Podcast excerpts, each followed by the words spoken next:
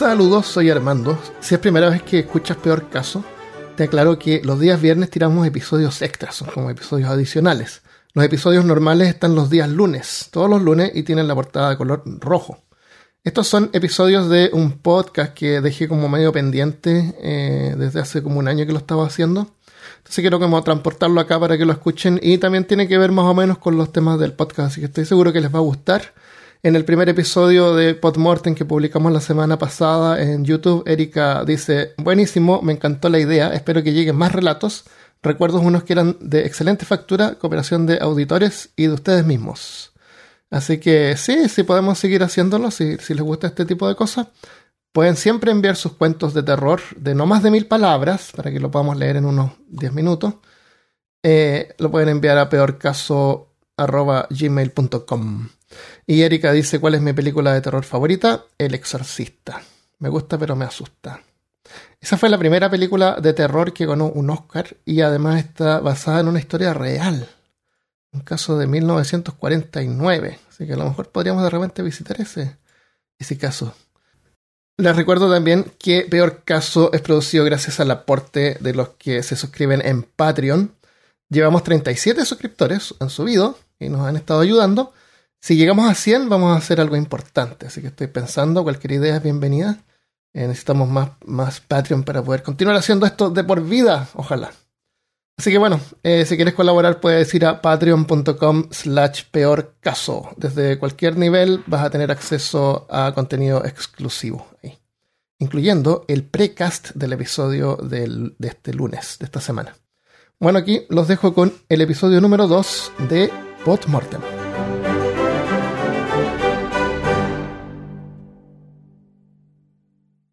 Si aprendieras solo un poco de mí, no rogarías por vivir. Soy el rumor. Es una exaltada condición, créeme. Vivir en los sueños de las personas, ser susurrado en las esquinas, pero no tener que existir. ¿Entiendes?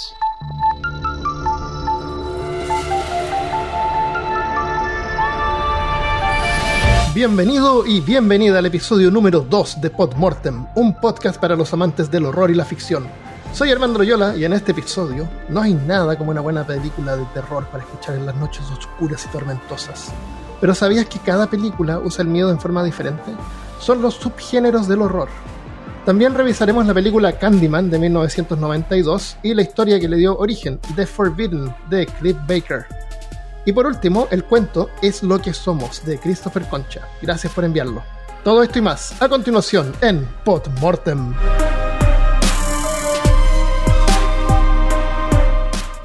Eh, lograron escuchar el primer episodio, ya espero que les haya gustado. Está en Anchor y tiene una función que en Spotify, que es donde escucha la mayoría, en Latinoamérica por lo menos, se pueden dejar mensajes, se pueden dejar eh, unas preguntas. Entonces les voy a contar más o menos algunas de las respuestas que recibimos. La pregunta es, ¿cuál es tu película de terror favorita?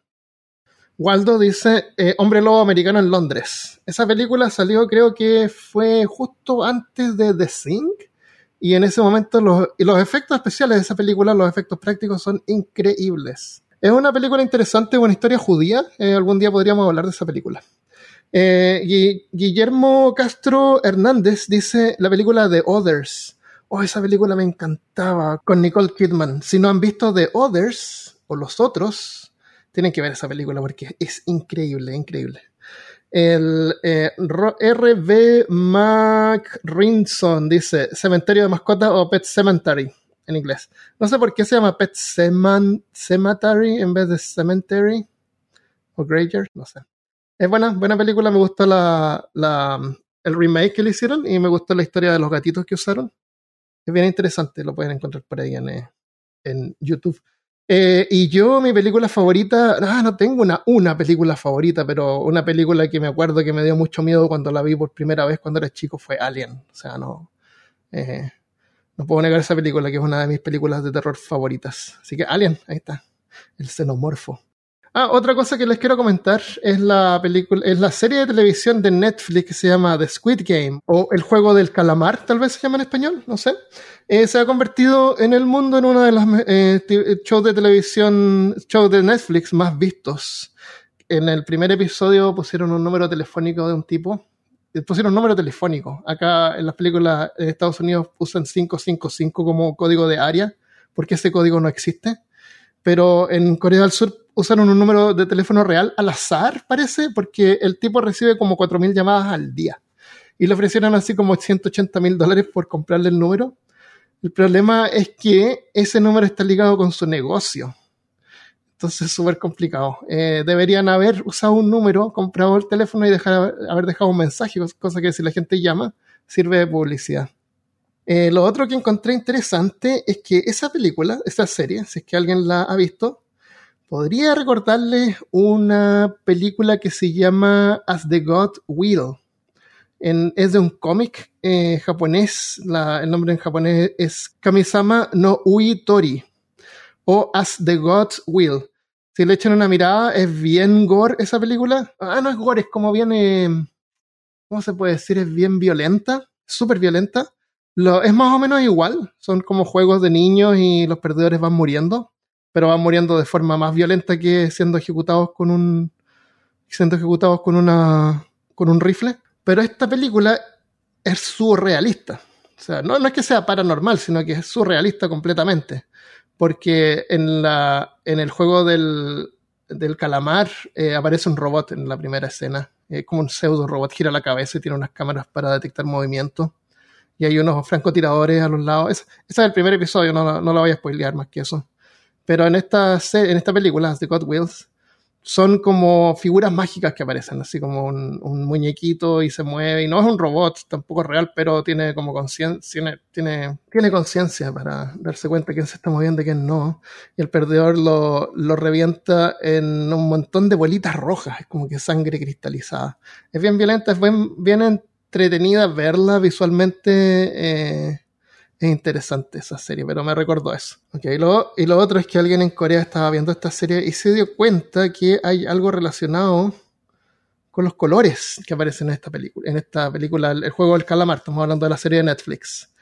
Eh, si la has visto o si la vas a ver, eh, fíjate en estos colores. Hay hartos colores en, la serie. El cian, que es como el azul claro, representa a las personas el protagonista aparece vestido de ese color al principio. El magenta, que es como el rosado que usan los guardias, representa el sistema. Y el amarillo representa el dinero. Si se ve el dinero aparece como una, en una cápsula como media amarillenta. O la luz es amarillenta. Cuando el cian, una persona, eh, persigue el amarillo, el dinero, se vuelve verde, que es el verde del traje de los jugadores cuando el cian, una persona, persigue el magenta, que es el sistema, se convierte en azul, parte del sistema, que los policías son azules.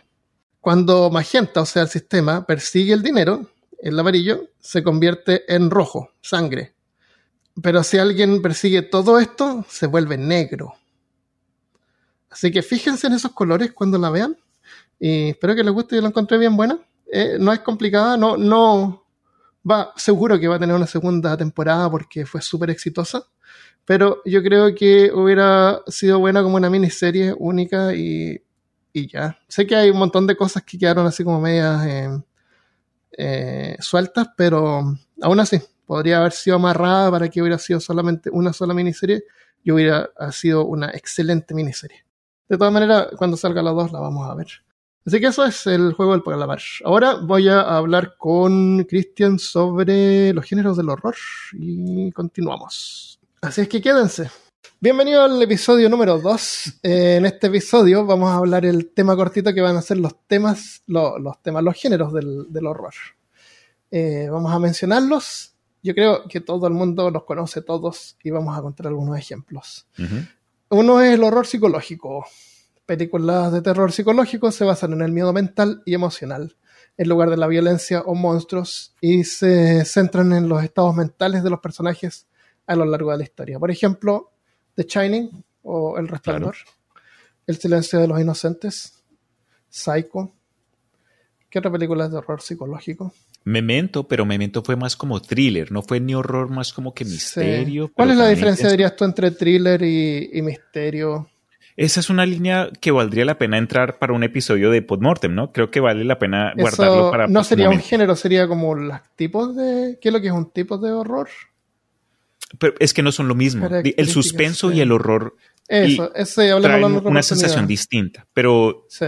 Yeah. Me mantengo en lo que dije antes. Creo que eso valdría los... la pena para, sí. para, un episodio. Estos son como tipos de películas de terror, de horror claro, psicológico. Ahora, Entonces, no hay, estas son, no, hay, no, son reglas, sino que son como características, porque se pueden, muchas veces se mezclan. Se pueden mezclar. Buen punto. Eh, está esto que se llama Gender Bender, que es una película que parte como que pareciera que es una cosa y después termina siendo otra. Eso sí. también pasa un montón. El Slasher son películas generalmente Ah, se enfocan en una asesino en serie. Mike, Ma Michael Myers, Freddy Krueger, sí, sí, sí. no Candyman. Jason. Jason, claro, que mata un montón de gente. Sí, Persigue a un grupo de personas y típica de la cabina en la, en, la, en el bosque, que van los amigos. Y uh -huh. un slasher, una pregunta entonces que me genera este punto. ¿Los slasher films son exclusivamente cuando hay una entidad matando a varias personas o cuando algo representado en múltiples formas hace lo mismo? Es decir, de pronto tomates asesinos o alguna otra sí, colmena de monstruos, los no. No, es que el, no está el asesino, sino que no, gente va muriendo de forma gros, grosera. Muy buena. No sé, pregunta ser, sí. valiosa. Eh, ah, de esto está también Halloween, la pesadilla en Helm Street, mm. eh, Viernes 13, la masacre de Texas, del, de la ah, Chainsaw Massacre. Eh, después está el Gore, películas Gore, también llamadas películas Splatter, o como salpicaduras, que Splatter no es lo mismo que Slasher. Así las conozco yo, eso es porno Gore. Claro, se centran en la vulnerabilidad del cuerpo humano, a menudo a primeros planos frecuentes. O sea, muestran en detalle heridas, mutilación, eh, cabeza, mutilaciones, claro, tortura. hueso. Piensa en Hostel, piensa en Saw. Oh, me encantó Hostel la primera vez que la, la vi. primera. Me fascinó. La primera vez la que vi la primera, me encantó. Pero la odié en el sentido de que fue tan buena, me, me hizo ah, reaccionar de tal forma. Entonces, no, porque reconozco te das, te su poder. Pensar, Oye, esto en alguna parte ocurre. Fue intenso. ¿Qué diablo? Sí. Hubo, pero, hubo una... Sí, no, no, no. no. Sí, pero la segunda vez que la vi no tuvo el mismo efecto, porque a lo mejor ya.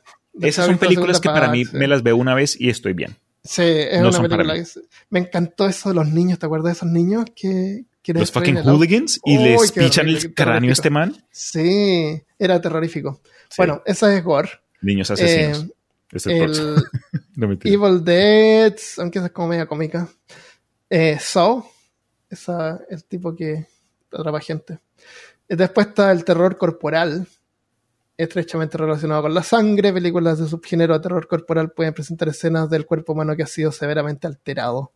¡Oh! hay una, esa misma te iba a mencionar. ¿La viste? Oh, no, pero es una, está en mi lista. Porque Justin Long es uno de mis actores favoritos. y la analizamos en un episodio. Porque sí, esa es una película super. Ok, prometido. Que está súper bien hecha. Ese es tu regalo para mí, para mi cumpleaños. El, el protagonista es un podcaster. Porque eso es lo que va a hacer. Okay, no, pero no la arruines, no la arruines. a un tío para hacer un podcast. No, no me la arruines. Así parte. Ya. Ok, ok, ve, okay. ve, Task y la dejamos para otro episodio. Ok, súper, súper me parece. Pero sí, ese es una, un ejemplo que yo, aunque no me la he visto, sé de lo que es. Claro. Hay una película, no me acuerdo el nombre, que es una mujer que se convierte en zombie y se va convirtiendo en zombie de a poco. Y, y de a me poquito suena. así como que se empieza a... De, de, pierde un a, diente, pierde una uña. Claro. Entonces eso también es horror corporal. Terror corporal. ¿The Human Centipede? El... También terror corporal. Sí. Eh, Human Centipede es bien diver, divertida porque es como media, es como una, es como una, una humorada esa película. Y esa no me la he visto todavía tampoco. Sí, es súper chistoso. Estoy tarde, man. No es, no es así gore, digamos, nunca te muestran así como en detalle lo que está ocurriendo, es como más te lo imaginas. Es como loca esa película, es como un experimento. Bueno, en la terror corporal también está La Mosca. Ah, The pero bebe, bebe, bebe. La mosca, el, la mosca, el, el cantante argentino. Yo, yo romperé tus fotos, yo quemaré tus cartas. Para no Ese mismo que más. tiene los lentes grandes.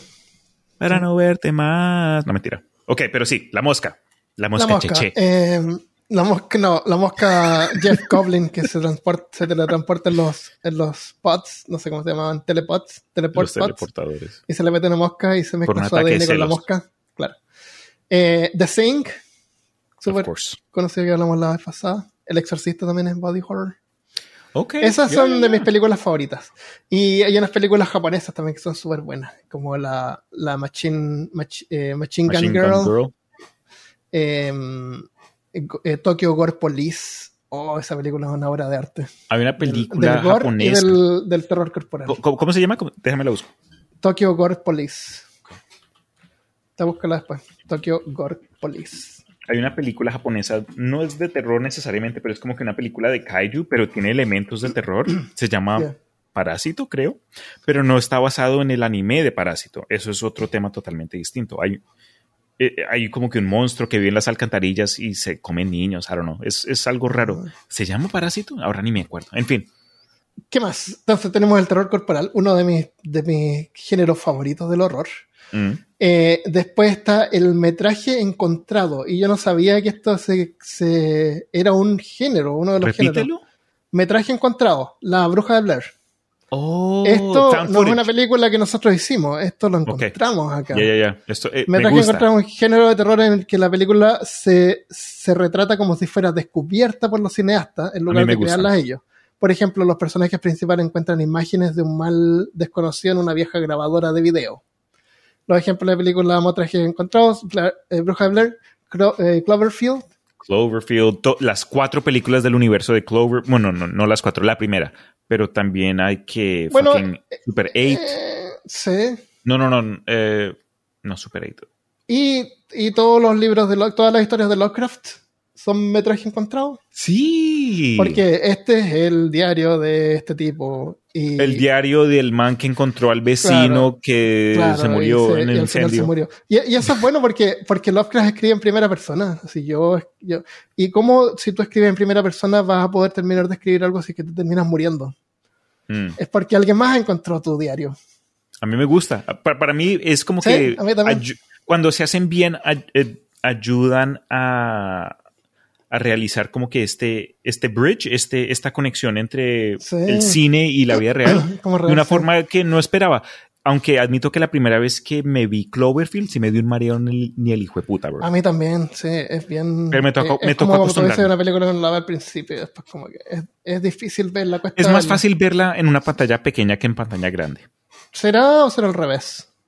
No, porque si estás en pantalla grande, en un, en un cine, en un teatro, esa Ah, cosa está tomando se mueve, toda claro, tu se- atención. Se, multiplica, sí, tienes razón. Exacto, si lo ves eso. en tu te- en celular. Sí, pero vale, sí. la, la historia es No chévere, te gustaría. hecho. Porque, tú sabes, tú sabes cuando tú editas las películas, tienen que preocuparse de que ver hacia dónde en la pantalla están enfocados los ojos y cuando Mm. cambian de, de, de escena, de clip, el siguiente clip tiene que tener ahí mismo la atención. eh, donde, donde continúa.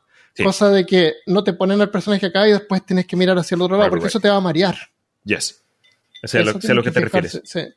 Eh, ya, ese es el metraje encontrado. Buen, Pero buen, eh, buen, O en eh, inglés, Found Footage Films. Fan footage, sí. Eh, yo tengo una idea, no sé, de un juego de rol, o a lo mejor una historia que pueda escribir siempre, pero siempre me imagino de durante la Segunda Guerra Mundial podrían haber enviado globos con cámaras que tomaran fotografías en, el- en los terrenos enemigos, ¿no es cierto? Ok. Y después hay que ir a recuperar estas cámaras, o a lo mejor alguien encontró una de estas cámaras y tiene ahí un metraje mostrando unas imágenes de algo que Mm. no debería existir o no- algo misterioso. Qué loco. Claro. Ese es el metraje encontrado. Eh, entonces Qué puede loco. ser parte de la historia. Los personajes, una historia normal, encuentran este metraje y, y van a investigar, no sé. Ya, ya, ya. Al- Eh, o algo ocurrió otra cosa. claro. todo la- Después, eh, uno de los más comunes, horror de monstruos. Película de ¿Así terror, se aprovechan el miedo a lo de... Horror de monstruos, Mo- Monster Horror, ¿No? Ok, Monster Horror Movie. Ok, ya, ya, ya, ya. Horror de monstruos, simplemente... Me imagino eh, que así se monstruos. aprovechan de- del, del otro. película de terror del apro- miedo. aprove- eh, de- aprovechan el miedo a lo desconocido presentando Ya, monstruos ya. aterradores de ciencia ficción o fantasía oscura. Hombres lobos, vampiros, extraterrestres, principalmente Alien, protagonistas de este género. Zombies, ahora... vampiros, eh, fantasmas. y claro, son monstruos. Eh, y, y como vimos en un episodio que grabamos para peor caso sobre vampiros, a veces representan otras cosas. Yo creo que en usan- estuviste usan a estos monstruos mm, para- Christopher y Malca, pero no, no participé yo en ese. No, fue, fue Escúchenlo y lo, grabamos, lo grabamos en mi casa en persona. ¿Vampiros? Vampiros. Tú, No, Malca ese fue el, de, el del Día del Amor y la Amistad. No, no, no, el de St. Valentine's o algo así.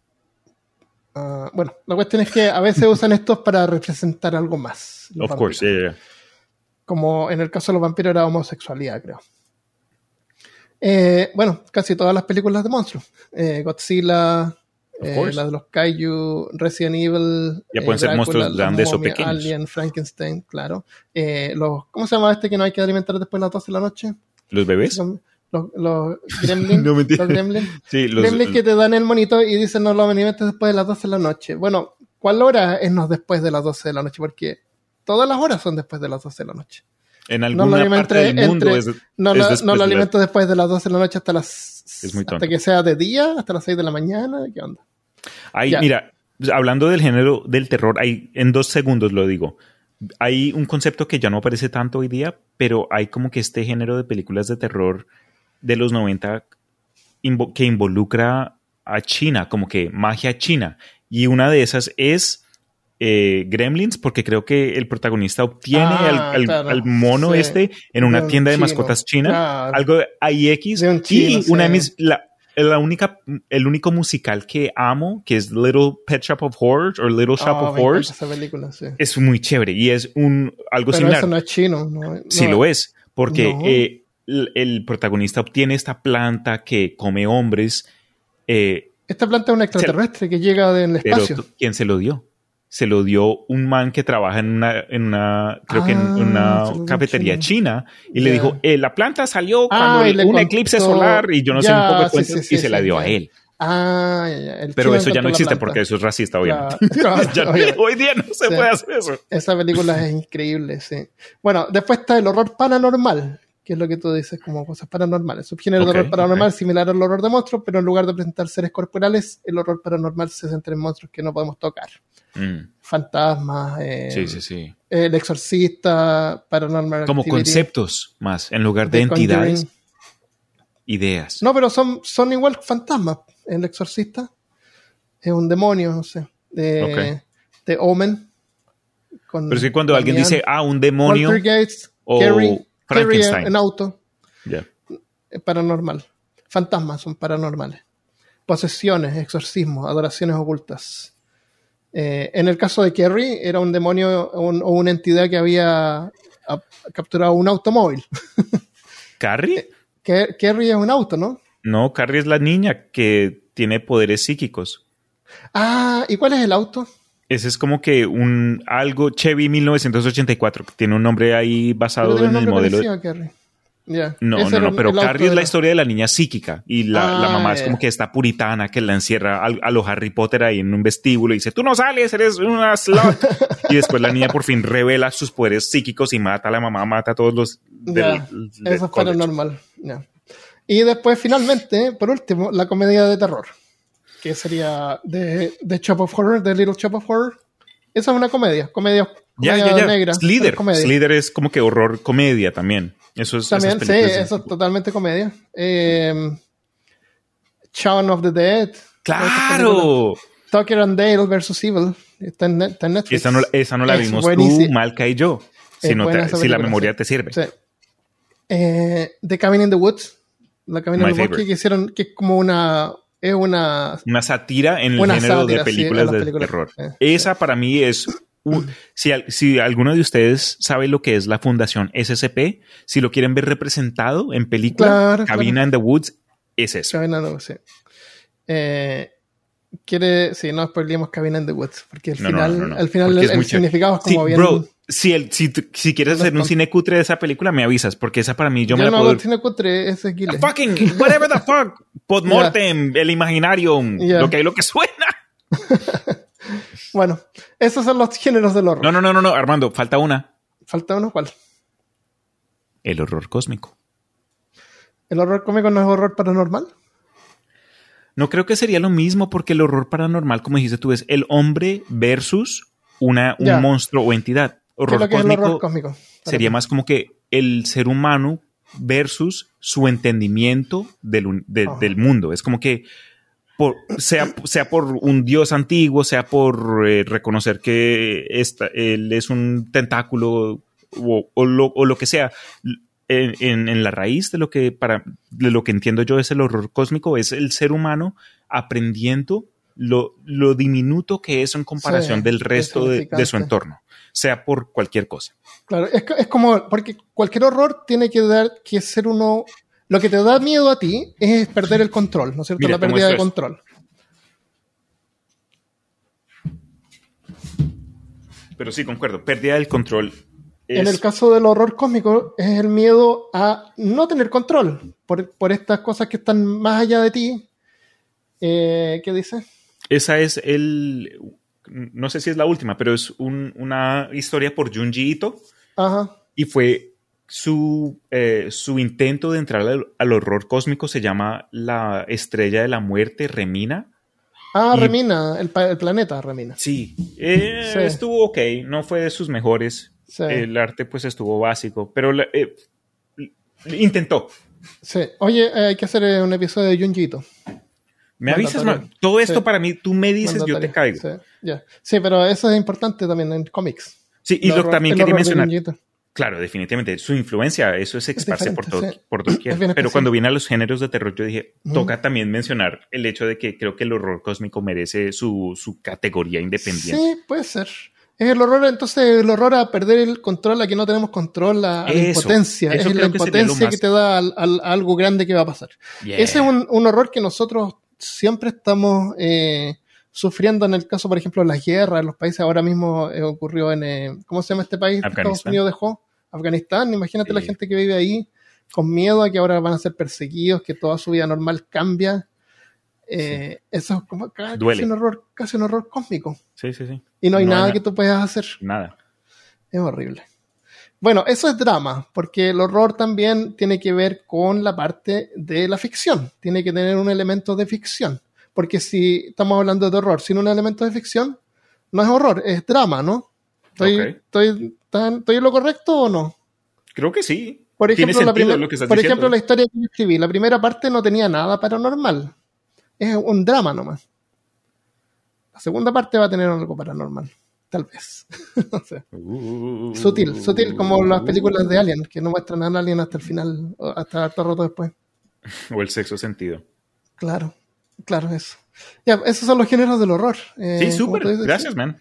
Eso es. Eh, después podemos hablar sobre eso que tú dices. ¿Cuál es la diferencia entre thriller, misterio, terror, horror? Suspenso. ¿Tiene, ¿Tiene diferencia? Creo, creo que unas sí y otras no, pero Puede concuerdo. Cuando estemos Mm. listos, si quieres, ahí entramos y Sí. lo discutimos, porque para eso mismo creo que uno aprende. Thr- Thriller, thriller en español no tiene traducción, parece. Thriller, Sí. Thriller Night. Pam, pam, pam, pam, pam, pam. Pam, Ya. pam, pam, pam, pam, pam. Ya, Ya, casi y con esa-. Con eso dejamos este segmento de los géneros del horror. Hablemos de la película Candyman. Candyman es una película de terror de 1992 dirigida por Bernard Rose, con Virginia Madsen como Helen y Tony Todd como Candyman. Está basada en una historia corta de Cliff Baker llamada The Forbidden, Lo Prohibido. En este segmento me acompaña mi buen amigo Christian Rosinke para conversar sobre esta película y compararla con la historia original. The legend first appeared in 1890. He was attacked, mutilated, and burned to death. Poor Candyman. Eh, ¿La viste? Claro. ¿Te gustó? Sí, quedé muy satisfecho con ella. Ten- esta, admito que esta película y yo tenemos historia, pero Ah, ya, ya. una de esas cosas que me vi una vez y poder visitarla nuevamente ya a esa Sí. edad. Uf, le- la- Yo, es verdad. Yo la vi cuando, ah, cuando salió, no sé, cuando era chico, no sé. salió en y- 1992. 92. De- eh, tenía, sí, era una adolescente, no sé. Pero me acordaba que era diferente, me acordaba que era un, eh, un slasher, así como un... Mataba gente, izquierda y derecha. Pero no, es, es una película súper... eh, ah, dime si estoy equivocado, pero esta es un cuento de hadas. ¿A, a qué te refieres con eso? Es un fairy tale, la película. Es más que eso. La película es como que una, un- una leyenda urbana mezclada con conversación de problemas sociales envueltas en una película de buena producción. Entonces, Sí. e- en su, en su corazón, sí, tiene un fairy tale, un- un- Sí. una historia local, algo que, va- que está basado en la historia del país. Es bien americana en ese sentido. La- el cuento original es eh, de Cliff eh, Barker, que se llama The Forbidden, o Lo Cuéntame, Prohibido. cuéntame. El, él es inglés, me parece, y la, o la historia está basada en Inglaterra o en el Reino Unido, no sé, en uno de esos países que hay ahí. Y eh, la historia abre con como una tragedia impecable cuya elegancia se pierde en la estructura de quienes la sufren, la perfecta geometría del Spectre Street State solo era visible desde el aire. Ahora, el Spectre Street State era unos edificios que, estaban, con- que habían construido para gente de bajos recursos, igual que el eh, Cabrini Green que aparece en la película. Ahí también te tengo información Claro. de ello más Y, adelante. y me, y me encantó de que la historia original abre con esto. Era solamente visible desde el aire. Y eso Sí, es interesante porque la película abre con una vista de Chicago desde el aire, usando una tecnología que no, no, había, no había aparecido antes en ninguna película. Usaron una cámara que se llama Skycam. Porque no vibraba, si te fijas, era como un Steadicam. Hoy día estamos Sí. acostumbrados a eso, pero si tú ves, películas antiguas de los 90, Se les nota y de los desarrollos 80 se mueven un montón cuando Claro. están arriba del helicóptero y es horrible. Esos efectos especiales que hoy día tomamos como que por nada. Claro. cuando salían en ese entonces era como que. Dios mío, el futuro, estamos viendo el futuro. El futuro. Y este se llama Skycam y podían usar un lente de hasta 500 milímetros. E- Eso significa que tú cuando usas un lente de zoom, mientras más zoom estás usando en la cámara, cualquier vi- vibración en la cámara se multiplica en la imagen que estás captando, porque te estás acercando demasiado. Eh, entonces el hecho de que tú puedes hacer un lente de 500 milímetros, que es un montón, eh, desde un helicóptero y obtener esta imagen eh, estabilizada en forma mecánica, porque esto no es video digital, fue Claro, grabado no. con film, es un logro, pero tremendo. Sí, Eso concuerdo. nomás, el, el Es- puro inicio de la película. Ya Muy chévere. eh, para que te explote la, la cabeza. Definitivamente, porque admito que cuando comencé a verme la película, el inicio no, no me, acor- la- me acordaba de 5% de la película. Y ese, ese beginning, de la forma que partió, sorprendente. Yo sí Mm. quedé con la pregunta, ¿cómo hicieron ese efecto de la ciudad? Como que con sombras que se aproximaban lo más de raro, parecían como hasta Eso. enjambres. Era como que un enjambre Ah, tan, claro, tan sí. denso Ter- que parecía sí. sombra, como una tormenta de arena, algo así. Sí, al final termina con un efecto. Ese es un efecto de. Habían efectos digitales en ese tiempo. Eh, ¿De qué año es Jurassic Park? Es del 93, parece. Jurassic Park. Mm, ok, entonces típico, tengo el, el principio y el fin confundidos. Pero la película Eh, en sí... Jurassic Park es del 93. O sea, Ah, ya un año después. Sí, un año después. El- la, la historia es una historia corta. El- es una historia corta. No, vamos a hablar de la película completa, así que si no la han visto y alguien quiere eh, verla antes de escuchar spoilers, Sí, pónganle pausa mejor la al vela, video. porque no, no podemos nosotros analizar la película y deconstruirla sin spoilearla, como tratábamos de hacer en el primer episodio, imposible. Ahí tenemos que hablar libremente, así que veanla primero. Y regresen cuando ya estén al día. Exactamente. Em, la historia corta, eh, la, la protagonista, que también se llama Helen, y también hay un Anne-Marie, no es víctima de. Bueno, es se convierte en víctima de Candyman al final, pero no como en la película, que Candyman la persigue todo el tiempo y la trata Mm. de, de hacer eh, aparecer que ella es la que está cometiendo los crímenes. Porque esa es la cosa de la película. eh, Candyman aparece, se le aparece a ella, y resulta que cuando desaparece, la policía la encuentra a ella con un cuchillo en la mano todo el tiempo. Entonces, Como a ti te queda como pregunta, claro, es como que ¿es real, realmente existe Candyman o es ella que se está imaginando esto porque Claro, como estaba investigando de- sobre la, la- la leyenda urbana? A lo mejor es una película que se está pasando y ella es la que está cometiendo los crímenes. Claro. Y esa es una duda que te queda como, como casi hasta el final, o Sí, la dejan como punto. abierta a, a- a tu especulación. El- en, las, en, la, en la historia original es una estudiante también del- de la universidad que está investigando no sobre leyendas urbanas, sino que sobre graffiti. Mm, hasta ahí llegué yo. Ah, sí, ya, bueno, está estudiando sobre graffiti y, y encuentra este lugar y lo visita y, y habla con Anne-Marie, que es igual, con un niño, con un niño chico. En, el, en la historia tiene un poco más de sabor, porque el niño chico cuenta así. Y el niño chico mientras afilaba su chupete en el suelo. y Anne- lo, lo estaba pasando por el suelo el chupete. Le- y Anne-Marie le decía, no, no haga eso. Y después, mientras contaba le- Cliff Barker así, mientras el chico se trataba de guardar el chupete en el oído. Entonces, ¿What? como- se lo, no sé, se lo estaba metiendo en la oreja. el chupete. O el dulce, no sé. Claro, tiene como ese tipo de cosas que en la película eso se perdió un poco, es como más seria. Y bueno, la Anna Marie le dice esto es horrible y es igual por todas partes, incluso por dentro. Y entonces ahí la Helen va a, a, una, a una de las casas, me imagino yo, y, y descubre esta pintura, que es la cara, la cara de Candyman. Ok. Pero en la película es, es un hoyo en, el- en la pared. En la, en la historia es una puerta, que cuando ella pasa por la puerta y se gira, se da cuenta que está esta pintura en la pared y la puerta es la boca. ¿Entiendes? La puerta es la boca y la casa. Eso lo lograron bien en la película porque se nota que ocupa toda la pared y está la, la cara de Candyman. Y cuando Candyman aparece por primera vez, eh, Tony Todd, que mide como 6'9, parece, que es como súper alto, eh, está con la misma pose, pues, mirando Sí, hacia sí, arriba, sí. Porque, está, porque tiene que tener la, cabe- la cabeza así como girada hacia arriba, cosa que los ojos queden un poco más abajo, no sé si me entiendes, por el ángulo. Porque así se lograba que la cabeza se viera tan grande en la pared. Sí, para replicar esa, eh, es- esa imagen. Eh, oye, iban a. Querían contratar a, mm, a este actor, ¿cómo se llama? Eh, Bruce Willis. ¿Cómo se llama este actor que hizo la película de Disney de la Haunted House? Eddie Murphy. Eddie Murphy, sí. Eddie Murphy, ¿te imaginas Eddie Murphy de, de Me Candyman? imagino a Bruce Willis como el Candyman. Podría ser, eh, pero eh, Bruce Willis eh, eran muy bajos y Tony Todd era alto. Claro, y querían a alguien de, esa sí, altura. que- que ah, ya veo, sí. el man es, un monstruo. Eso es, seguro eso juga- creo que- jugaba básquetbol en algún momento en su vida. Puede ser.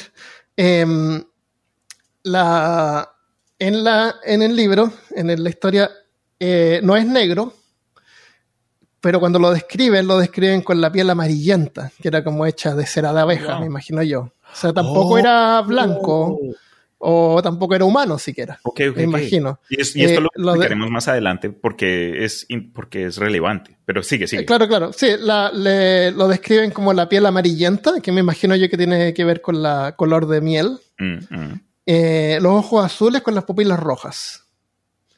Así lo, esa, es la, esa es toda la descripción que aparece. Eh, No, no, no, usa aparece. cuero, nada, ni en botas. No describen la ropa que tiene. eh, describen sí que tiene un, un gancho en la mano. Ok. Eh, eso es toda la descripción, no, no describen nada más que eso, no describen la ropa. Eh, la ropa que usa Candyman es una. es un. es como un abrigo. Y en la película no se nota bien el color, pero supuestamente eh, creo que es de color púrpura oscuro, que es el mismo Mm. color que usa otro tipo que hace candies. El de Charlie, la, fa- la fábrica de Ah, chocolate. El de la, la Wonka. Wonka's El Willy Factory. Wonka, sí. Entonces no sé si será como una. ¿Un una alter ego? con Willy- Es, es Willy Wonka, no, El primo de Willy Wonka. claro. Bueno, entonces la- resulta que la, el, el, el- en la serie, Candyman, para mí, por lo que yo entendí, y me hubiera encantado que lo hubiera alcanzado a escuchar tú también, o leerlo, es que representa a esta gente que está abandonada ahí. Está abandonada, no tienen futuro, no, no son nadie. Como los desplazados. Entonces, claro, desplazados, franchise, no sé cómo se llamará. Desenfranchizados. Candyman para ellos simboliza como el poder ser algo, aunque sea en el recuerdo de la gente de algo horrible que les pasó. Wow. Repite Entonces- eso, repite eso, porque Oh. el poder de lo que acabas de decir, Aprieten el botón de 30 el segundos. poder porque- ser alguien, incluso si es en una memoria mala de otra persona. Claro, y eso Bro, tiene que ver con el, eso tiene que ver con la frase del principio, por eso que me gustó esa frase tanto. Mm. Esa, esa es la idea, como que Candyman les da eso. Porque em, matan al bebé, igual que en la. Pero en la, en la historia se muere el bebé. Ah. O el chico, el niño chico se muere. Entonces en ni la, siquiera un en la película no se muere. En la película son dos personas. Hay un bebé y Bueno, hay un niño. En la película pasa algo raro porque resulta que este bebé, o- no es un bebé, es un niño como de 5 años, yo diría, 4 años. Pues hay, hay un bebé Parece. que desaparece, pero hay un, hay un niño bebé. también. Sí, no, el bebé. Ok. Eh, resulta que esta mujer, Anne-Marie, parece que se la, se la lleva a la policía, la, la encarcelan, porque ella supuestamente... sí. No, no, La pierde al bebé. La cuestión es que pasa un mes. pasa un mes. y cuando, cuando Helen encuentra al bebé ha pasado un mes. Sí, y eso resulta también que ¿quién le estaba Candyman dando de comer? el que ¿Quién- le alimentando. Exacto, ¿Quién lo ¿qué estaba onda? recogiendo, poniéndolo Ah, a dormir? ¿Y, y que le ha dado miel de comer todo el tiempo? Sí, no, ese ni... ok, uf, O a lo Ok. mejor usó su magia, no sé. magia de Candyman. Claro. Candy magia. Eh, en la historia original, en ninguna parte aparece que hay que decir Candyman cinco veces para Ah. invocarlo. Ninguna parte. Ok, sale eso, eso entonces fue como Eso que una salió de aplicación la película y, no, y tampoco tiene mucho que ver con nada, es como un gimmick que le pusieron a la película porque, porque sin eso eh, podrían haberlo hecho de otra manera. Ahora, no sé si será verdad, pero por ahí leí que, eh, que el, el, el escritor, que es el director. Mm. Quería que lo dijeran 12 veces. 12, ¿12? veces, imagínate. No, pues ahí media hora enfrente de un espejo, no me crean pendejo, Claro. bro. Ahí tengo a mi mamá, tan, tan, tan, tan, ¿qué estás haciendo? Estoy invocando a Candyman, hágame el favor de... Claro, déjame un rato. Llévate un sándwich. Entonces, No, Entonces, oye, mira, cuando te dije que tenía historia, esta película me la vi cuando vivía eh, en, en Kingston y yo tenía unos nueve años, algo así. Y como niño tonto, súper susceptible a las películas, intenté lo de la, decir Candyman cinco veces enfrente al espejo y pues todavía estoy acá. Entonces, para quienes le tengan miedo a la peli o leyendas urbanas en general, Bueno, eh, en la, en la película supuestamente tú lo llamas cinco veces, pero no hay ninguna regla bien definida porque al principio lo llaman y él no aparece. Que si lo dices cinco veces en español o en otro idioma, o cinco veces al Ya, revés, ¿Y qué pasa si dice una vez y después de un mes dice eh, que cuánto tiempo? o, No o que si ni siquiera puedes hablar raro. si eres mudo y lo, y lo escribes ahí en braille, claro. ¿cuenta? Tiene que ser en un. sí. Eh, esto, la idea de esto viene de una historia de folclore que se llama Bloody Mary, que tú dices. Bloody Mary tres veces. Y aparece. Lo dices tres Em, veces, ya aparece. Entonces, el, eh, a pesar de todo esto, en la, en la, en la película está escrita también por eh, eh, Clive Barker con el director. Escribieron juntos y tiene un montón de la historia, pero como te digo, la historia es una historia corta, entonces la película le pusieron, le pusieron muchas más dimensiones. En vez de ser esta gente, aparte de esta gente que está, bueno, también es que la gente está abandonada en este lugar pobre, ¿no es cierto? Claro, es Eh, un guero. creo para, para ir a filmar ahí tuvieron que hacer un, tra- un trato con, la, con los gángsters que, que habían ahí. ¿En serio? Sí, y, y aparecen los gángsters en algunas escenas, eh, a cambio de los hicieron aparecer. Y una cosa que no se me dio como pena, supongo, que llevaron basura para, Para para, hacer, el, peor. para hacer el lugar claro, para que se vea aún peor. Qué baila, dude. No, qué, qué falta de respeto. ¿No es cierto? Y, Queremos filmarlos acá ustedes en lo peor Sí, que de la sociedad, pero sí. no, no parecen No ser es- tan pobres. Dejen, traigamos basura. Pe- pensamos que era, que era peor, así que trajimos basura Qué, nosotros. qué hijueputas, dude. Eso me- sí me dio como pena eso. Entonces, en la escena, hay una escena donde se muestra un, un baño público que no es solamente graffiti, es, es, eh, es, es caca, es feca E- en las paredes, está escrito con excremento. Sí, es horrible. ¿Y qué, y, y qué es lo que dice? Sweets for the sweeties or something? Sí, Como que dulces es- para los dulces. Dulces para el dulce, es cuando tú le Eso, llevas claro. dulces a la, dul- a la dulce, a tu, a tu dulce. Eh, esa es una frase que sale de, de Hamlet, de William Shakespeare. Oh, no sabía. Sí, Qué sweet- poético. sweet to the Escrito en sweets. mierda. Escrito en mierda, exactamente. sí, sí. Eh, entonces, el, cuando Candyman aparece, es una especie de Drácula, porque encanta a Helen, ¿no es cierto? Incluso se nota en la, en la cara Sí, el, color, es- la luz, el efecto de la luz, Yes. ella queda hipnotizada. Y la, y la voz de Tony Todd es súper profunda. Eh, cuando Tony Todd generalmente, Ara, ara. La, la vi de nuevo a pedazos porque me, me quedé con la impresión de que él nunca mueve la boca cuando habla. Todo lo que habla él está en la mente de Helen. ¿Todo? Se le no, no todo, porque la viré y vi unas partes que sí habla, pero hay hartas partes de diálogo que él no mueve la boca. Oh, está hablando ya mentalmente. ves. Como cuando se encuentra la primera vez eh, en el estacionamiento, él habla y Sí. ella lo escucha ahí, pero él, él no está hablándole. Y, Cuando y él me camina- que resonó y todo. El Claro, audio cambió entonces totalmente. está como, en, Ah, está como en su mente. Pero hay partes donde él sí mueve la boca y habla. Ok, ok. Eh, cuando él camina, sí, seguro, nunca se escuchan sus pasos, porque él es un fantasma. Él no... Es como que Sí. es, es- ambiguo, pero no se escuchan los pasos, no está ahí presente. Claro, y por eso eso explica por qué no lo ven en las cámaras, no se le aparece a ella, pero nadie Mm, más lo ve. Pero, sí, sí, y, sí. él- y- y se le aparece a ella varias veces y, y él comete crímenes y hace cosas malas. y la policía encuentra que ella es la que está haciendo las cosas y la meten, la meten presa, se la llevan detenida. Primero se la llevan detenida porque le cortó la cabeza al perro. Y, Y ahí la la, dejan desaparición libre. de un bebé. Y la desaparición de un bebé, claro. Entonces Y- la, la y res- implicaron en un crimen en la película, pero no Claro. pudieron como que ahí darle como que fuiste tú, no, no tenían evidencia Claro, suficiente. lo dejan ir, lo dejan ir. Eh, al, al mismo tiempo está el tema de su novio o su pareja, de que es profesor y se Otro está metiendo con la con una Con su estudiante. Es una Claro, con su estudiante. Eh, y al final ella regresa a la casa y ve que está viviendo con la estudiante. Y, y- pero la y- segunda y vez ella que es la como la loca. Es como la loca. Se- la- exacto. Eh, bueno, la escena más memorable de la película es la escena de las abejas. Pero, pero, pero, pero, la arrestaron una vez y fue cuando supuestamente mató al perro y el niño desapareció. Ah, sí, la segunda sí. vez que la En- en arrestan el- sí. en la película es que aparece su compañera, porque en la peli ella tiene como que una amiga que está... Verne, Bernevis, Bernabé, no me acuerdo el nombre. Sí, y ellas están es- es- escribiendo esta tesis juntas. Son pareja. Claro, no, son no pareja.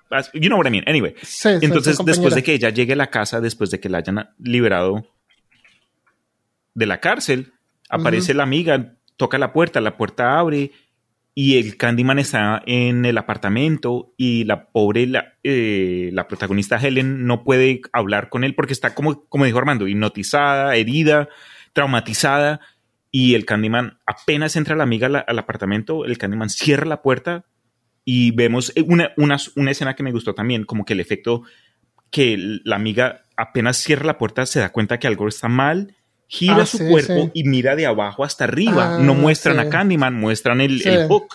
Y después el sonido, porque el man las ma- en la película, el MO, como que la, la, la- la firma original de este asesino, de este fantasma, es matar a la gente metiéndoles un gancho Ah, sí, de carnicería de- sí. desde la vejiga hasta, Sí, el, hasta, el, hasta el cuello. hasta el cuello y los, eso de los rajas. los raja súper feo. Y hay una escena que sale en el libro y en la película, pero en la película no lo, no lo, no lo muestra muy, muy lento para Cuéntame. que pase rápido. Es el niño este que era medio tontito, que lo mata en el baño público. Oh, Ya, ya, ya, ya. A él le cortó eh, sus partes El- privadas ahí. Le cortó, no sé si le cortó todo y lo tiró al, lo tiró a la, al, al water. Y en la, en el libro, El inodoro. Claro, en el libro esta escena es contada por un par de mujeres que estaban en la tienda y, y la mujer le dice así como que, claro, y le cortó el pene, no me acuerdo que le cortó el pene todo y, y, y mejor, bueno, ahí mejor que se hubiera muerto porque eso no lo pueden arreglar, le dice la otra. Sí, me acuerdo. así como que pueden arreglarlo, el o sea, ni- ¿qué el niño onda? también ¿Qué- dijo eso. ¿Cómo va a quedar? claro. Oye, una pregunta. Si alguien te, te tuviera ahí eh, fucking como a, a punta de pistola y todo, te dicen, tienes tres opciones. ¿Te matamos? ¿Te cortamos el pene? ¿O te cortamos el pene y las huevas? ¿Qué? ¿Cuál? ¿Cuál? Elige. Tres, dos, uno. ¿Qué dirías? Oh, supongo que el pene puedo seguir viviendo, ¿no? Claro, ¿no? Porque también es que cua- cuando viene en combo es como que eso ya es demasiado. No, eso sí es como que regalado. No, no, no. Sí es, ¿Por qué Y perder me- tres cosas cuando solo puedes perder Que me una? hagan uno con la oreja, a lo mejor, con la tecnología nueva. Que me hagan uno. Sí, claro, la con la nariz, tecnología. con la nariz. El pene biónico o algo así. El iPene sí, por Que Apple. lo hagan. Eco. Qué horrible sería, de todas maneras. Existen en la historia, ¿no? La gente que, que les cortan todo. Los Inox. Ah, los, eh, sí, ah, esos los cortaban cuando eran antes de cumplir 13 para que no cambiaran la voz. Aparecen es un buen en. tema. Claro, sí. Es un buen tema para el. Tronos. Pero también lo vi en, ah, en Japón, supuestamente. Oh, no me acuerdo. En fin, no, no, concuerdo sí, con él. Ya, bueno, eso es. Eh, entonces, la, la película tiene un montón de paralelos con la, con la historia de Claro. original. Así que no- ¿Te, eh, ¿Te importaría si menciono la historia del Candyman? Es decir, el mito. Sí, como aparece en la es- eso lo cuenta, lo cuenta, ella está en una cena con otros profesores y entre los profesores está Benjamin Franklin. Sí, se parecía, era igualito. Con Y esas Benjamin greñas. Franklin es el que expone esta historia. Ujú. Como la película no tenía tanto presupuesto, le, mientras él lo va contando ya se lo va imaginando, y, pero se escucha como un audio de fondo. Ok, pero Mandela Effect, man, porque yo cuando me la vi la primera vez, yo juré, re- Ah, recuerdo haber. Ya. haber visto escenas Mira, de o sea, él súper corriendo. efectivo ese efecto. Entonces no sé es si me vi otra versión. audio. Sí, Me pero- imagino que en la segunda y tercera película lo muestran con más detalle, porque le pusieron más color ahí, más detalle. Puede ser, puede ser. Seguramente que sí. Pero el hecho eso de que ella se lo va imaginando y te ponen el sonido mientras él va explicando, de más que te puede generar esa memoria de que sí, Audio, yo vi eso es podcasting pasaba. 101, eso es un clase de... De- Súper bueno. Sí, es muy Ya cuenta, ha- hace Ok. de Benjamin Franklin, cuenta la historia de Candyman, porque Entonces- tiene una, una historia.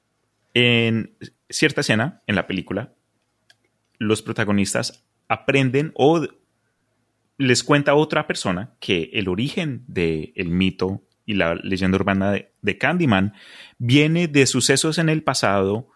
ah, eh, no me acuerdo en qué año en particular, pero en ese momento en la historia de los Estados Fue Unidos época de la donde esclavitud. Sí, exacto. Poco Claro. después de eso. Entonces, eh, había un hijo de un esclavo que era un artista. Él, en su momento, aprendió a hacer negocios, se hizo ahí su Sí, tuvo, rebusque. tuvo suerte, parece, lo dejaron estudiar y, y aprender. Claro, fue y, y a- creció a ser un, un hombre hasta reconocido, a tal punto que un individuo le pidió que usara su maestría con las artes para hacer una pintura de su hermosa hija. Para capturar su eh, virginidad.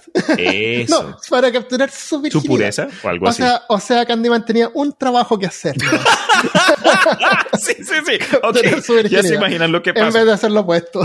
Entonces, este par terminan enamorados, es decir, Candyman y la hija de este señor que lo contrató. Él fue un empleado de este señor, entonces como que un, un vide- un- un- una enseñanza de cómo no conducir negocios. Porque, no, en fin, entonces, el, el, el amor de estos dos fue tan íntimo que ya hace entonces Claro, un pequeño bebé en el vientre de la niña.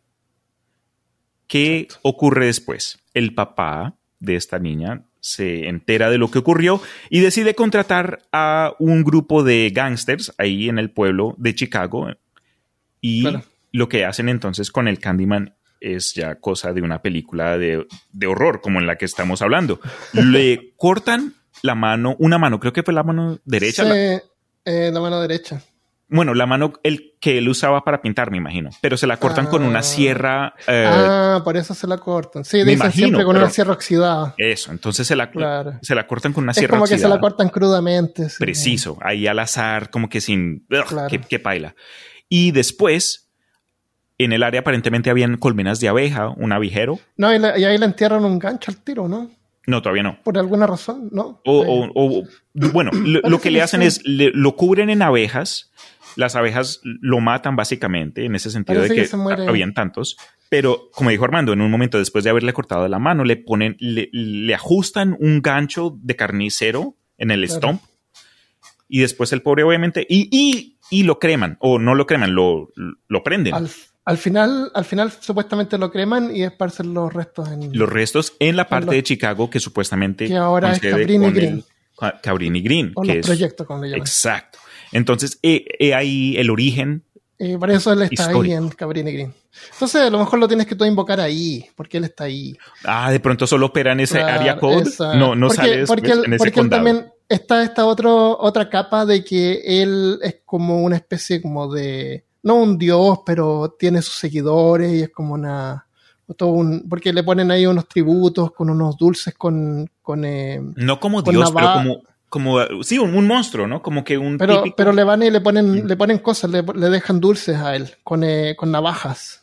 No, yo, yo pensé que. Ah, ok, ok, ok. Yo pensé otra cosa cuando vi eso. Pensé que era el. En, la, en una parte de la película, buscando al Candyman o cuando la protagonista está tratando de aprender más de la leyenda urbana, eh, va a los proyectos y se encuentra con unos gangsters que le dan pala y la pobre queda cae con un chichón en el ojo. Sí. Entra la policía y arrestan a este gángster que supuestamente estaba asustando a la comunidad usando el nombre de Candyman como que para aumentar su, su reputación. Entonces, ya al principio creen, ah, lo capturamos, lo capturamos. Ese fue, eso fue. Claro, Las leyendas urbanas de estos asesin- eh, asesinatos era este man. Claro. Pero aprendemos más luego que no era el caso. Yo pensé que esa escena donde demuestran dulces con navajas al pie de este dibujo, que eran, Mm. no sé, pa- los, los gangsters, o no sé. No, la gente parece que le deja tributos a él y es una forma como de mostrarle de que para por, por el lado de la gente es como para apaciguarlo, pero, Pero por ¿por qué el lado no de él es que la gente lo recuerda, porque eso es lo que le importa, el que la gente crea en él y lo recuerde. Es, pareciera que fuera como una especie de tulpa. Pero no mejor sentido, de como los hombres de negro. dulce y abeja o algo así. Mm, son los dulces para el dulce, para los dulces para Candyman. Ya, pero la navaja es la, la el, el cuchillo. Ah, la porque, que no el- no, sé, porque para que corte gente, no sé. porque, porque es Cliff Barker. Cliff Barker es el que, Ah, el que inventó Hellraiser. Entonces, Oh, entonces no tiene que tener ahí navaja. claro. Em, esa, esa es la, la historia de él. Y, y parece que en la segunda y tercera parte de las películas la expanden mucho más. Ahora, hay una parte que se expande un poquito al final de la película que la vamos a contar después.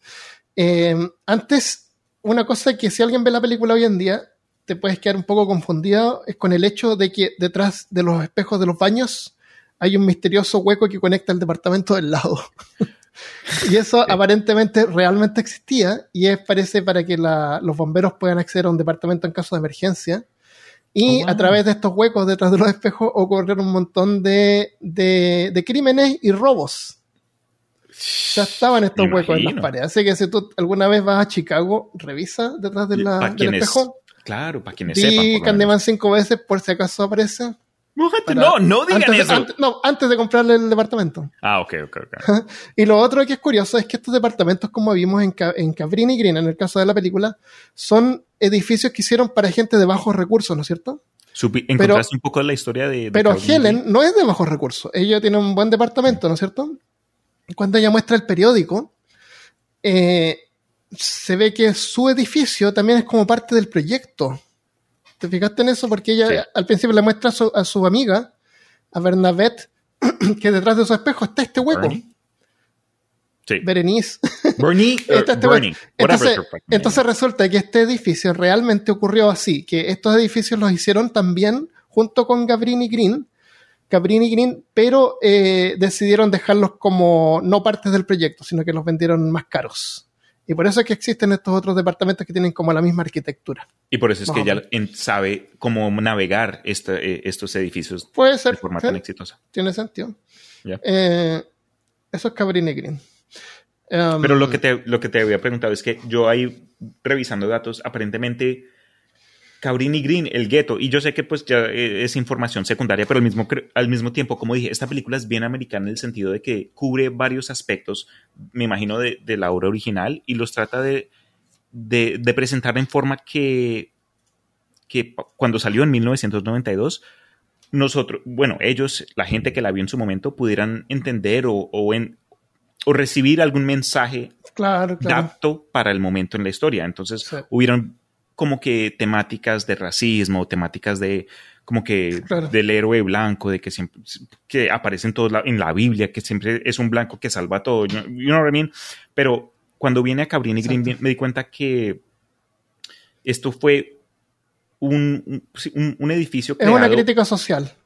Exacto, película. sí, sí, sí, es una crítica social definitivamente, pero el edificio fue, los edificios fueron creados encima de un, un slum de, de, de la posguerra del dos- de la Segunda Guerra Mundial, entonces fue una área empobrecida desde un Ah, principio, ya, ya. entonces el suelo en el que, del que yace todo esto, la raíz, es como Ajá. que, no es, no lo creo, no lo equivalo a como en las películas te dicen, ah, la, que la tumba india, pero Ya, me, ya, da- ya. me trae ese mismo, esa ver, misma sí. sensación, como que Sí, algo malo ocurrió acá, gente sufrió Claro. aquí.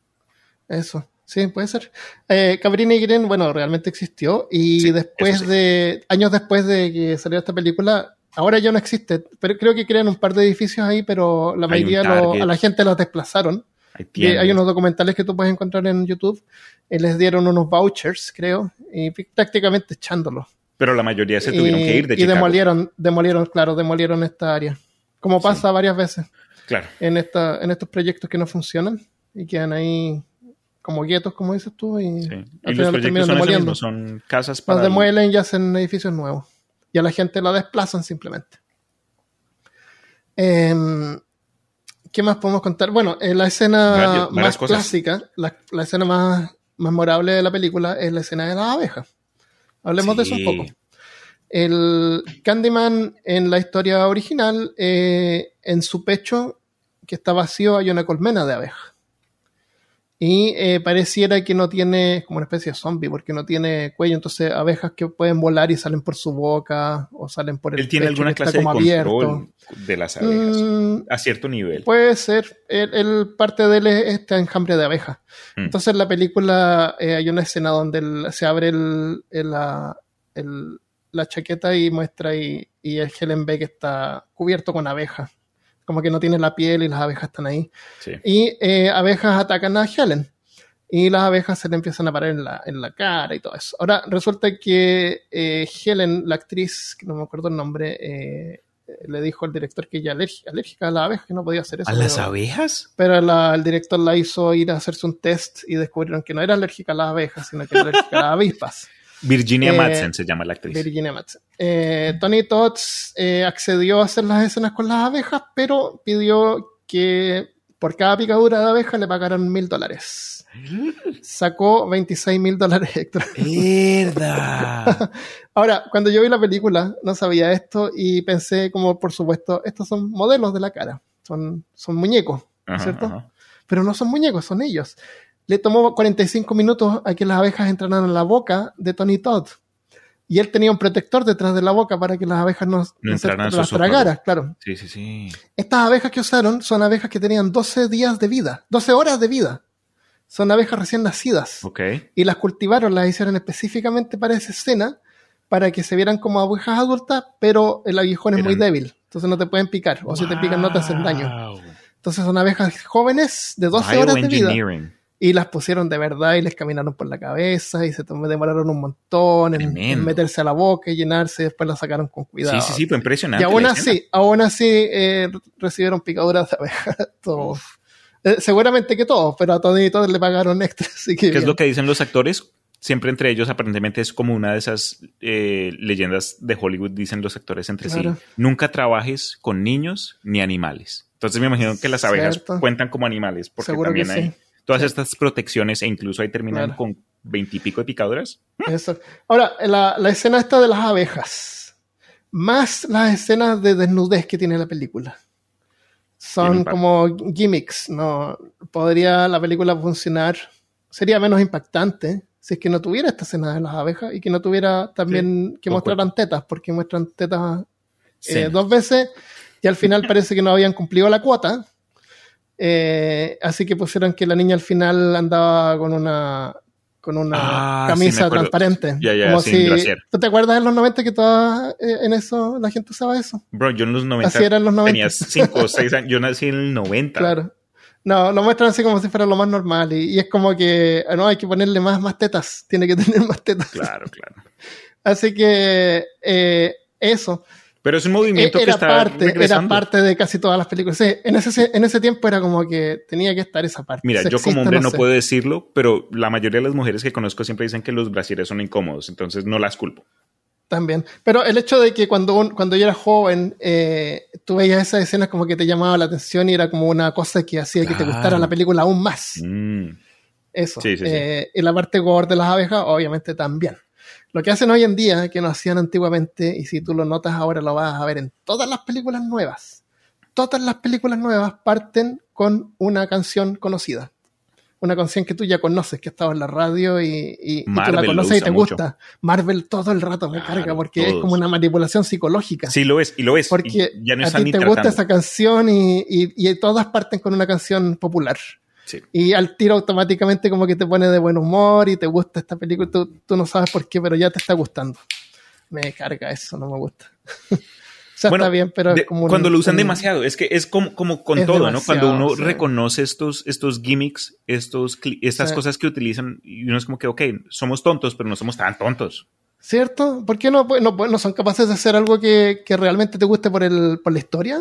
Que Sí. necesitan optar No, por este tipo Armando, de manipulaciones. favor, eso no gana plata. ¿Cómo así? Puede ser. No, quieren correr. Es que, es que son tan caras que no pueden correr riesgo también. O sea, lo entiendo por por ese favor. lado.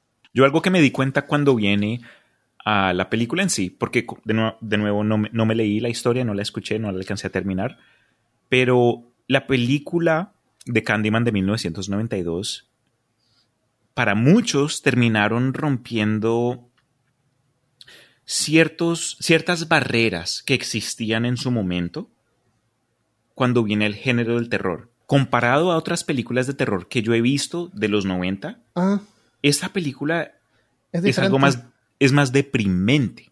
Si Ah, lo sí. analizas, si como que te retiras un poco y lo Sí. comparas con cosas como la miniserie de It, Ah, la película de, The Thing, Sí, es, la película de. Candyman es algo más triste en su, Sí. en, en su corazón. Es más real, es más real. Preciso. Y creo que esas escenas, como dijiste tú, el seno o que la sangre, eso ayuda como que a darle un poco más de, de fundación, de credibilidad, aunque, bueno, las circunstancias en sí no, obviamente son, son, son cine, pero estas cosas ocurren, estas clases de tragedias, la, hay gente que muere bajo formas ind- Y, y eso también la, hace mejor porque te, te le da esa como dimensión real. Yes, concuerdo. Y, y el hecho de que nadie más vea a Candyman más que ella, están como en su mente. Exacto. Entonces, eso es lo que lo hace un poco más triste, porque ella en sí, poco a poco se da cuenta que después de la decisión que ella hizo de escribir esta tesis y, y ir al project, a fucking, ¿cómo se llama? Green,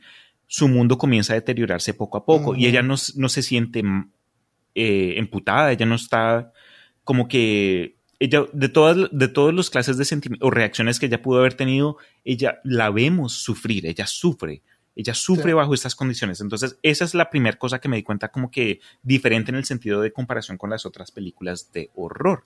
La segunda cosa que noté es que si de, de pronto comparemos Scream o Sé lo que hiciste el verano pasado, en esta película mueren como dos personas.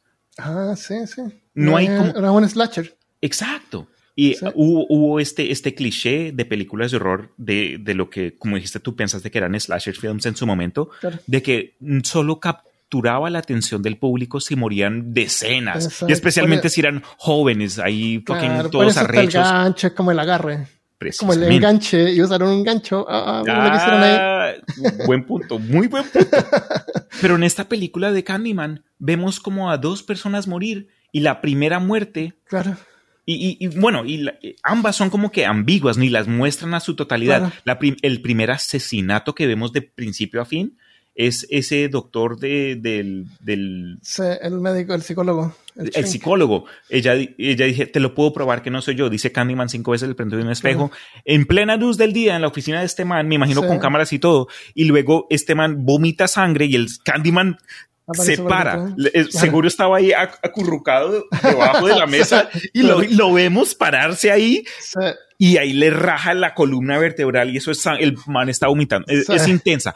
Y en esa misma escena después, el man, ¿recuerdas cómo sale de, de las- de la sale escena? como un vampiro. La- exacto, lo jalan como de la espalda de una creo que, creo que si tomas atención se pueden ver los cables. Oh, es muy chévere. Esa parte fue Sí. mi favorita. Pero Sí. ok, en sí, la segunda parte, Eh, la segunda esa, cosa, parte, esa parte te hace pensar de que si se supone que Helen es la que está cometiendo estos crímenes, porque tiene ¿cómo que ella podría ser capaz de hacer eso? O sea, físicamente. Pero es que en esos, en ese, en esos entonces ni, no investigaban tanto. Como que, ah, no, no, eso, es- eso es lo que a ti como, como una persona que está viendo la película te hace pensar de que Candyman es real entonces. Oh, Porque no ya, es ya. posible que ella, que ella cometa esto. ¿Cómo le va a rajar el Sí, de- porque ya estaba amarrada, en una silla de claro. ruedas de locos, es decir, con fucking things on her wrist y todo. Ajá. Y el doctor estaba sentado, teniendo una mesa lado. de esas gruesas Exacto. profesionales entre medio Claro. y muere por una por, por un fucking Por una- un ataque desde atrás. desde atrás, Y preciso. después, convenientemente, Candyman la suelta a ella. Le Yes. y, Entonces- ahí- y después se desaparece. Entonces, queda como esa, esa idea de que es ella la que está haciendo ¿Es esto. ella? Pero en Pues- ese momento ya es como más, eh, como que pierde esa ambigüedad porque ella no es capaz Ya. de hacer eso. La película pasa estado de sobrenatural a algo supernatural. Sí, exactamente. Pero entonces, mira, termino acá el pu- los puntos que quería mencionar. El tercer punto que me di cuenta que era algo distinto de esta película tiene que ver con el hecho de que el antagonista era una- un, un actor de color, un, un actor negro.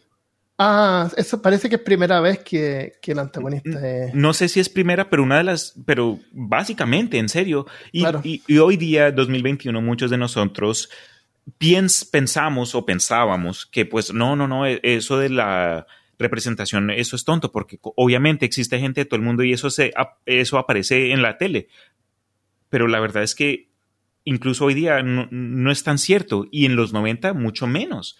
Entonces, Sí. por lo que pude ver acerca de la película, incluso los productores del- de, de, de esta, de, de esta fucking film tuvieron que entrar en comunicaciones con la asociación de NAACP, que es the Civil Rights Organization of the United States, la organización de, de, eh, de derechos civiles de los Estados Unidos, porque ellos tenían, estaban durante la producción estaban como que tan timidosos o estaban tan nerviosos de emputar a la gente equivocada porque hay elementos, Ah. algo, no, no elementos racistas, pero como que eh, puntos que normalmente son atribuidos a pensamientos negativos acerca de ciertas razas, como que el elemento de que los hombres oscuros suelen solo ir a por las chicas blancas o que, como dije antes, que tiene que haber un salvador blanco, de the white savior trope.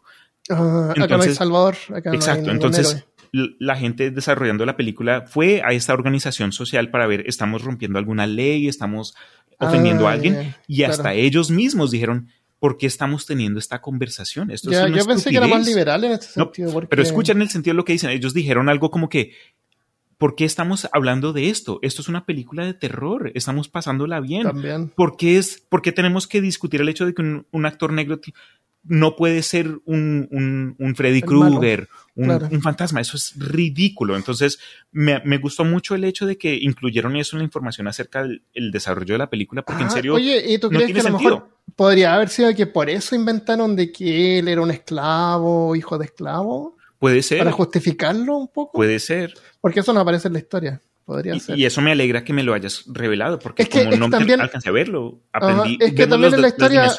En la historia también tiene sentido de que él en realidad no es ni blanco ni negro, es como de miel. Está hecho Ya, como ambiguo. de. Eh, no importa, no importa, porque para ese punto él ya está, esta Mm. entidad es como que un- Sí. una leyenda urbana, un monstruo, Pero, un dios. pero como tú dices, también en la, en, el- en la película tiene la idea de esto de la gente de bajos recursos, que generalmente ocurre en Chicago en ese tiempo, que eran gente negra. Claro, entonces obviamente Entonces, lo que para me doy cuenta en la eso. película es que tuvieron que modernizarla primero Sí. y después adaptarla a, a un entorno norteamericano, porque la producción Claro. fue de los Estados Unidos, entonces tenían que ayudar de alguna forma a que la audiencia reconociera los aspectos humanos. Y lo chévere fue Claro. que en lugar de ir a lo, a lo normal, como, ok, vamos por la audiencia que, a- que normalmente va al cine, a quienes ya sabemos van a comprar tickets, y trataron de incluir nuevos aspectos. Y es esto Claro. que no, no nos damos cuenta. Hoy día, pues, el cine pues, ya está algo hasta estéril. Siempre, como dijimos con Marvel, usan estas cosas para engancharnos Sí. que ya hemos visto una y Y otra ahora vez. está lleno de precuel, de, no, de, de De remakes. precuelas ahora. y remakes. Ahora son remakes, sí. Sí, sí, sí. Sí. Pero ah, ah, hay que reconocer que para llegar a este punto donde ya estamos cansados de Hollywood, hubieron varias épocas donde poco a poco desarrollaron como que los avances, sea de, de Claro. blanco y negro o efectos especiales o derechos civiles donde podemos Exacto. disfrutar a, no sé, a un calvo siendo Wolverine o yo no sé, un, un Hulk moreno sí, sí. como yo, con me un lunar en la sentiría boca. ofendido. Yo me sentiría ofendido. Yo me sentí, ¿Por qué? Porque los cabros no pueden ser malvados. No pueden ser malvados. No. Sería una falta No, de yo- respeto. Un Hulk moreno, eso sería lo mejor, bro. Claro, pero es verde. No, pero, pero exacto, es a lo que me refiero. Ya, Déjame soñar, bro. ok. Em, entonces, bueno, terminando con eh, Candyman, déjame comparar los finales. En la, en la historia corta, eh, resulta que este bebé muere. Y también está esto de que eh, no le creen a Helen de que hay un asesino. Mm, Entonces Helen está en este- se encuentra en esta habitación de Candyman y ve que el bebé está ahí. Candyman la ataca a ella y él como que le tira un colchón que había donde estaban estos dulces y la, y la, la almohada, que ella creía que era la almohada, era el bebé muerto. Entonces se lo tira a Candyman y entonces ella dice ya, voy a recoger a este bebé y se lo voy a llevar a la policía y esto es una prueba in- eh, que va, a demostrar de, claro, que no, ella no era culpable de nada, era solamente ella quería demostrar de que había un asesino ahí, nada más no eran víctimas ella. Pero resulta que en eso llega Anne-Marie, la mamá del bebé, y lo lleva a esta pirámide afuera, que habían armado una, un- una pila de, de Ah, madera con ya, cosas para quemar ahí. Iban a hacer, era como un, e- era como parte de esta como pseudo religión que había ahí, un culto de Candyman, el culto a ¿Una Candyman. ofrenda o algo? Sí, entonces ella va y, y como que se mete por entre medio de estas maderas, que era como una pirámide, y deja al bebé adentro. Y, y Helen la, la ve y la sigue. Y Helen al final tiene que entrar por, esta, por este pasadizo Sí. Y, y en eso aparece Candyman detrás y ahora es hora que nos vamos, tú tienes que venir conmigo. A lo Y Scooby-Doo eso, Claro, en eso se le pierde, se le pierde el bebé y prende el fuego. Entonces ella lo que pasa es que se termina quemando. Y, y ahí ella como que se echa para atrás y Candyman la abraza y, y- y la, la invita a que se van a ir juntos. Sí. Y, y Helen, la- el último pensamiento que tiene es que ella entre la gente de la muchedumbre ve a su, a su pareja, al tipo este, que, que no, le, no, le estaba, no le estaba engañando con otra mujer en la historia, pero la- sí tenían alguna, algunos problemas. Vale. Eh, cosa de que ella también lo, como que no lo, no lo quería mucho. Entonces ella lo ve entre la muchedumbre porque la fue, a- la fue a buscar. Hmm. Y ella piensa, "Ah, ojalá me pudiera ver ahora mientras me estoy quemando para darle algo que lo torture. Así como para sen- hacerlo sentir culpable. Sí, Oh. eso qué es lo que piensa. Eso sí, bien tóxico. Eso dice ella antes de morir.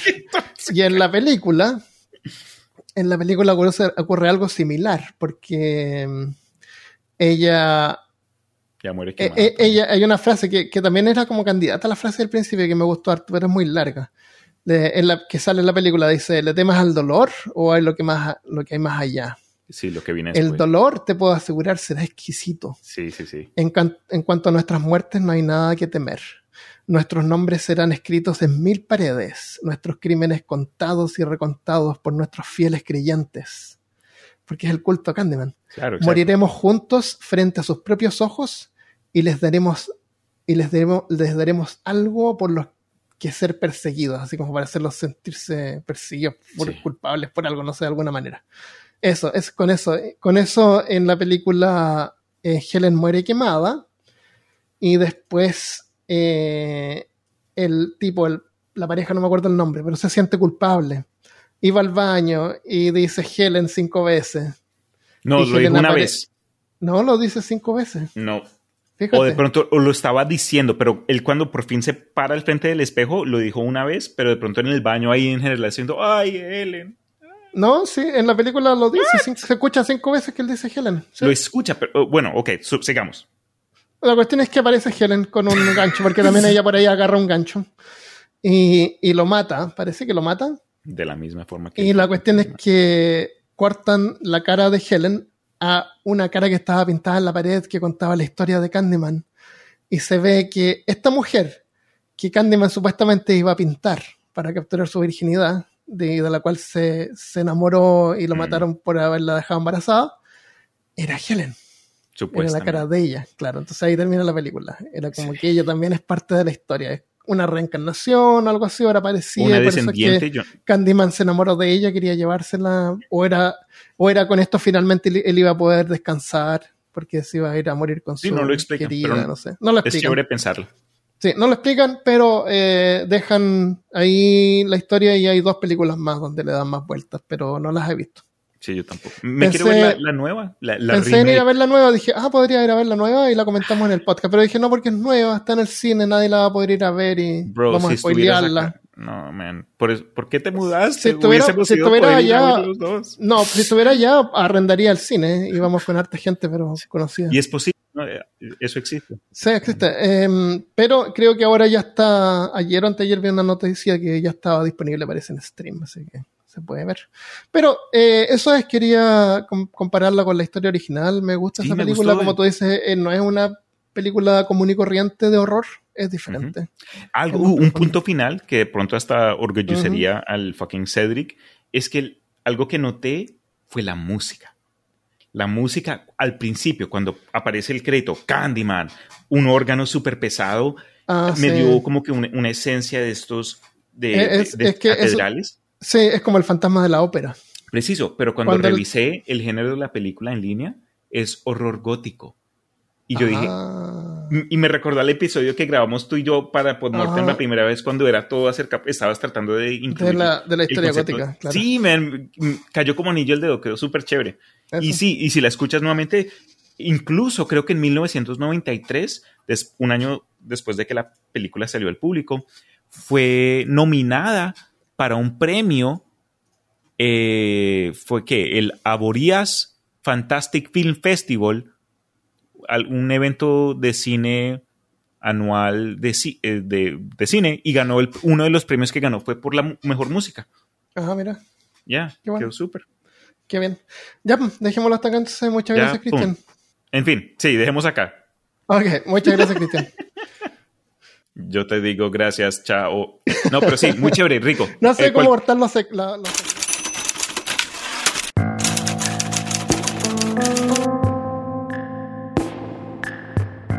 Este cuento, que voy a leer a continuación, lo envió Christopher Concha originalmente para Peor Caso. Y dejó un mensaje, dice, hola Armando Christopher y a todos los integrantes de Peor Caso. Les mando mi historia, si deciden leerla sería espectacular. No me considero un gran escritor ni nada parecido, tan solo un practicante. Espero que les guste. La historia es más larga, pero la intenté acortar. Siempre los escucho, chicos, y los considero uno de los mejores podcasts en español. Un abrazo y larga vida a peor caso.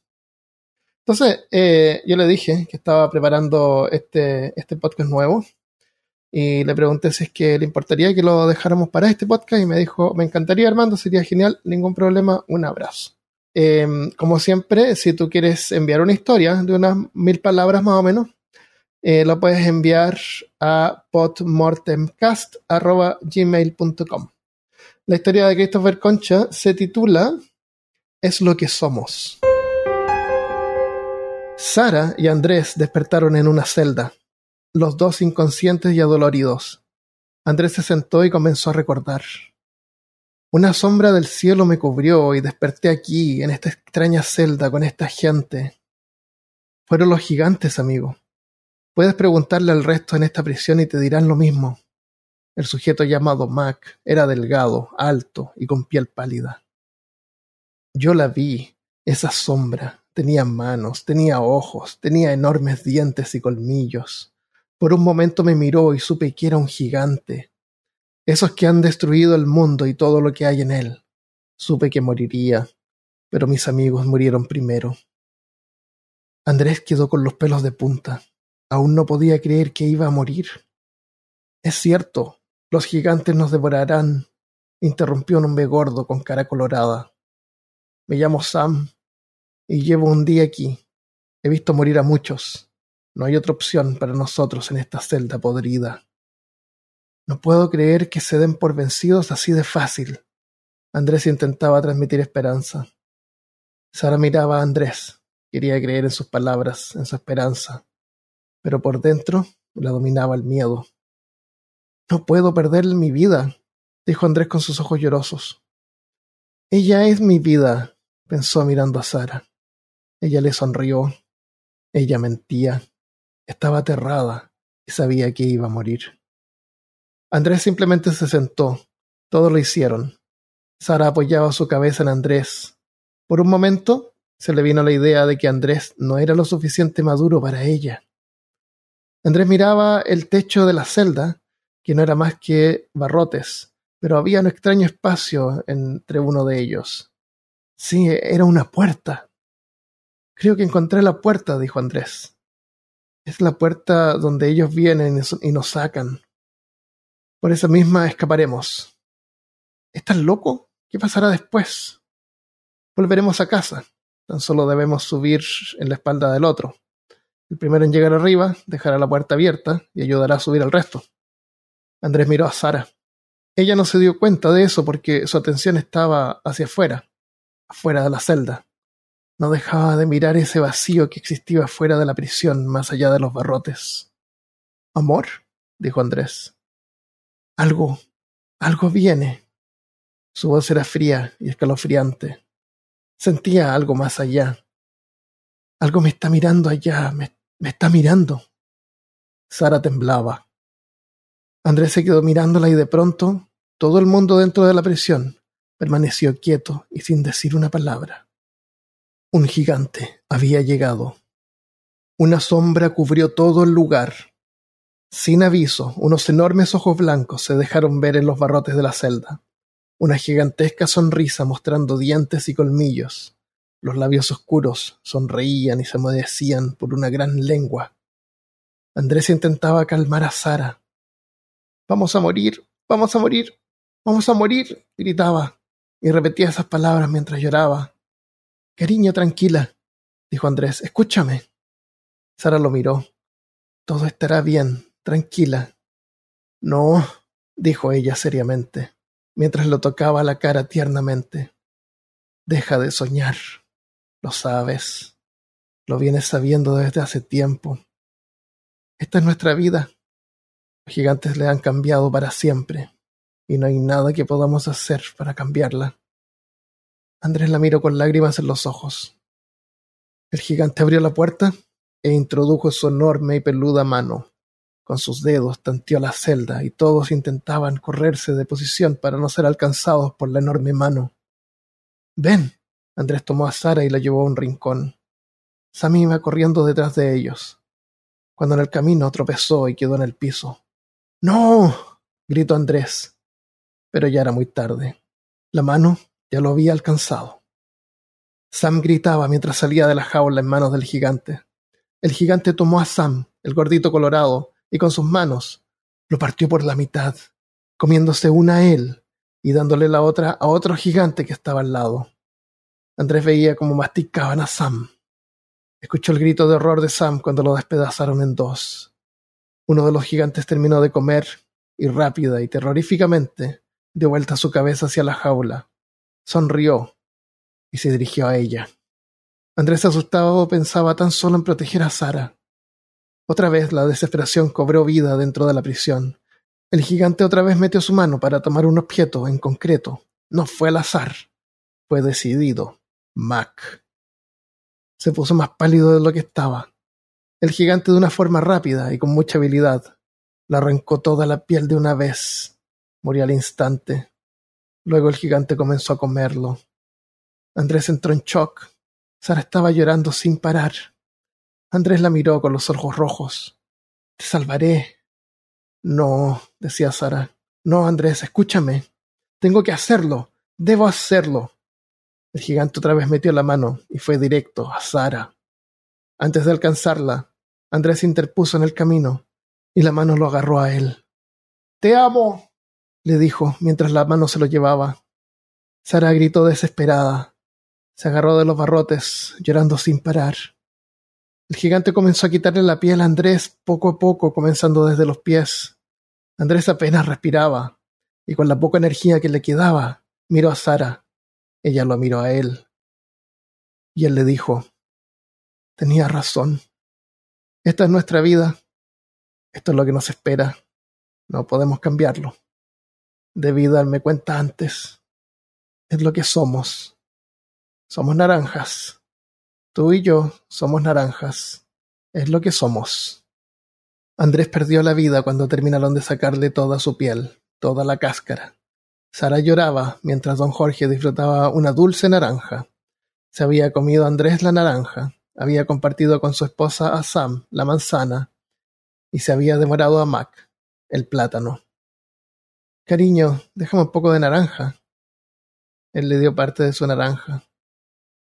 ¿Dónde está Sara? preguntó Jorge. Sara era su hija. Salió con su novio. Oh, está bien. Jorge se sentó. ¿Estás bien? Sí, es solo que quiero que sea feliz. Igual de feliz que nosotros.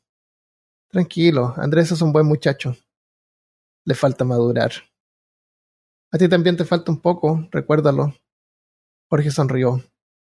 Es cierto. Pero logré encontrar a mi media naranja, y es tan hermosa. Ella sonrió. ¿Así que soy tu media naranja? le dijo coquetamente. Sí, estoy muy seguro. Es lo que somos.